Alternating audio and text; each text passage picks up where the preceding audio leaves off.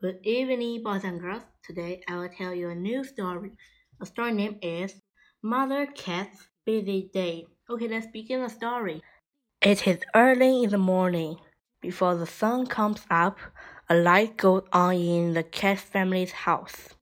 Mommy, I'm hungry, said the little silly cat. For Mother Cat, it's the time for start another busy day. In the kitchen, Mother Cat prepares breakfast for the cat family. While everyone eats, she makes sandwiches for Huck and Lois lunchboxes. It is the time for the cat family to be on its way. Mother Cat quickly loads the washing machine. Father Cat goes out to the car through the back door. Bang! Sally and uh, Louis follow him. Bang, bang! Then Sally. Bang! Really, said the mother cat, I must get that banging door repaired. The cat family drives away. First, Mother Cat drops off Huck and Louie at the school bus stop. Goodbye, Mom, with Huck. Goodbye, Mrs. Cat, with Louie. Have fun at school today, called Mrs. Cat. Then Mother Cat brings Sally to the kindergarten. Mrs. Mumpy, the kindergarten teacher, awaited them. Welcome, Sally, she says.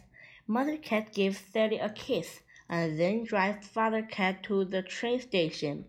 He has an important business trip to Work Workville today. Now Mother Cat has some errand to run. By chance, she sees Mrs. Fixit in the repair trunk. Good morning, Mrs. Cat, said Mrs. Fixit. Can you please come over our house and fix a banging back door? Mother Cat asked Mrs. Fixit.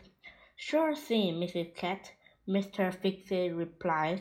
There's nothing Mrs. Fixit can fix. While Mother Cat goes food shopping in the supermarket, Mr. Fixit inspects the cat family's back door. Hmm, he says. After shopping, Mother Cat takes a moment to rest at Mrs. Raccoon's coffee shop. Good morning, Mrs. Cat, said Mr. Raccoon. What can I bring you today? Mother Cat ordered a cup of hot tea, a bacon, lettuce, and a tomato sandwich. Meanwhile, Mr. Fixit started to fix Cat Family's back door. He removed the door with a hinge. Storing. He removed the door from the wall. He brings his biggest hammer from his repair trunk. Soon it is time for Mother Cat to pick up Sally from the kindergarten. Sally has made a finger paint for his mother. Thank you, Sally, said Mother Cat, hugging her. It is beautiful. Then she picks up Huck and Louie at the school bus stop. The boys with Mother Cat a pen holder in the class.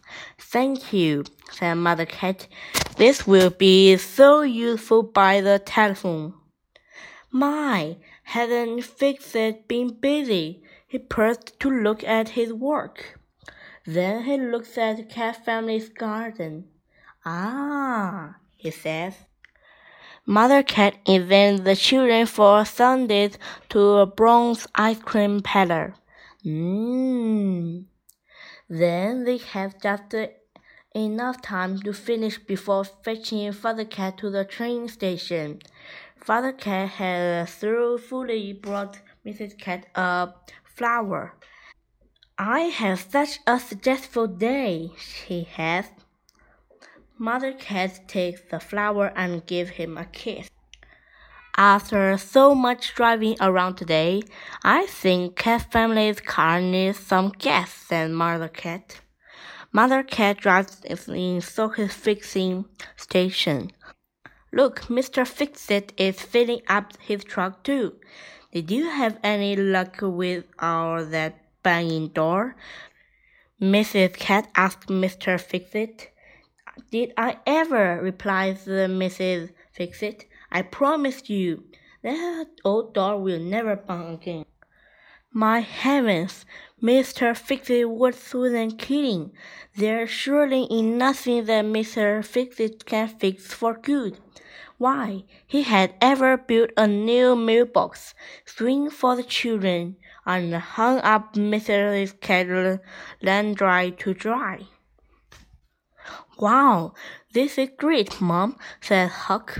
We must be the only one family in the busy town with a drive-in kitchen. The end. Oh, what a funny story. Goodbye. See you next year. Happy New Year.